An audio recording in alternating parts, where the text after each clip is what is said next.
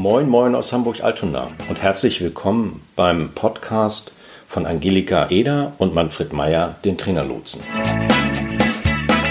Der Trainerlotse nimmt sich in seinem wöchentlichen Podcast alles Akquise, alle Themen rund um die Vermarktung von Training, Beratung und Coaching zur Brust. Moin, moin. Hier ist wieder Manfred vom Trainerlotsen aus Hamburg. Spulen wir mal kurz zurück. Wir waren alle vor wenigen Wochen aufgerufen, das EU-Parlament zu wählen. Gleichzeitig wurden uns da in einem Atemzug mehrere Kandidaten für den Chefsessel der Europäischen Kommission offeriert. Aber irgendwie haben wir da Mist gebaut. Irgendwo sind wir falsch abgebogen und am Ende kam dann da was heraus, was so nicht geplant war. Zusammensetzung des EU-Parlaments passte nicht zu den Kandidatinnen. Also mussten es wieder die Profis richten, die Regierungschefs der Mitgliedstaaten. Das erinnerte so ein wenig an die Papstwahl. Die Regierungschefs machten das, was sie meistens machen. Sie hockten sich in verschiedenen Konstellationen zusammen und am Ende kam dann eine mehrheitsfähige Lösung heraus. Die erste Frau als Kommissionspräsidentin. So sieht Emanzipation von oben aus. Und was hat das nun mit unserem Thema der Akquise zu tun? Direkt eigentlich wenig, aber dann doch wieder viel. Es begegnet uns immer wieder, gerade auch in der Trainervermittlung. Da kommt dann eine leckere Anfrage rein. Man führt mit der zuständigen Person ein oder mehrere Gespräche und schon kann der Plan, den Auftrag zu bekommen, komplett scheitern. Bitte? Wieso das denn? Werden sich jetzt vielleicht einige fragen. Einfache Antwort weil man mit Schmidtchen spricht und nicht mit Schmidt. Weil nicht PR oder HR oder die Assistentin letztlich entscheidet, sondern der Chef selbst, der Abteilungsleiter oder jemand anderes. Und in dieser Konstellation kann dann viel passieren, was bei aller Anstrengung nur vergebliche Mühe bedeutet. Es kann nämlich bedeuten, dass der Chef schon einen anderen Kandidaten in Anführungsstrichen vorgesehen hat.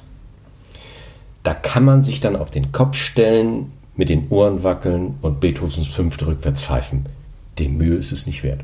Genauso vergeblich ist es aber auch dann, wenn sich nur die Vorstellungen im Unternehmen zwischen dem, der bestellt und dem, der nachher bezahlt, in wichtigen Details unterscheiden.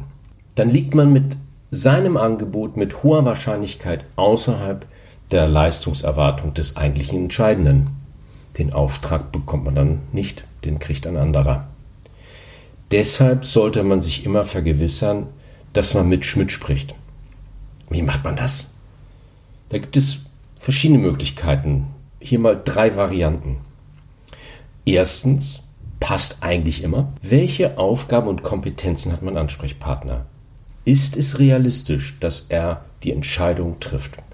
Die Frage sollte man sich kritisch beantworten. Und wenn das nicht so ist, muss man sich weiter daran abarbeiten, mit den Entscheidern zu sprechen.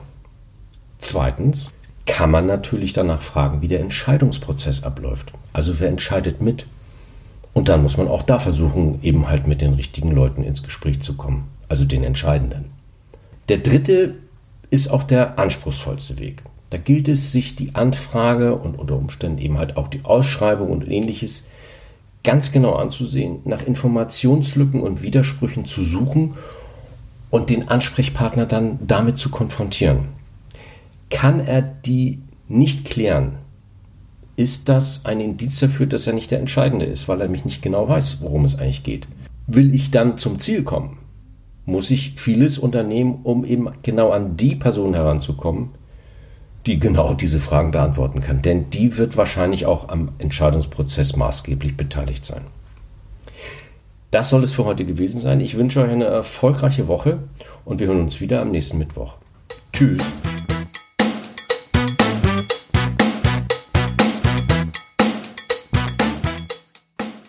Das war's für heute. Wir sind am Ende dieser Folge angelangt. Vielen Dank fürs Zuhören. Weitere Informationen findet ihr in den Show Notes zur Sendung auf trainerlotse.de-podcast. Solltet ihr noch Fragen haben oder uns einfach kontaktieren wollen, dann schreibt uns eine Mail an ahoy.trainerlotse.de. Zum Schluss haben wir noch ein paar Hinweise und eine Bitte. Wir sind sehr gespannt auf eure Feedbacks. Also mailt uns gerne, was euch durch den Kopf geht. Wir antworten direkt oder machen zu einer eurer Fragen bzw. Anregungen eine eigene Podcast-Folge. Und dann freuen wir uns natürlich auch, wenn ihr unseren Podcast abonniert und bewertet. Bis nächste Woche. Tschüss.